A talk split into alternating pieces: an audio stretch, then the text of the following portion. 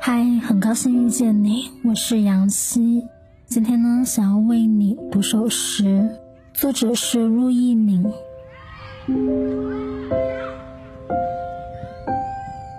每当离开工作场所，自我总是断裂，需要在茫然之后重拾生活。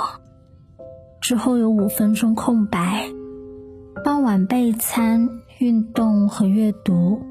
每天重复走在独木桥上，这种狭窄从精神上被接纳。有时有人把我从傍晚直接带入深夜，这一天就直接从我的日历上消失，成为不需要回味的日子。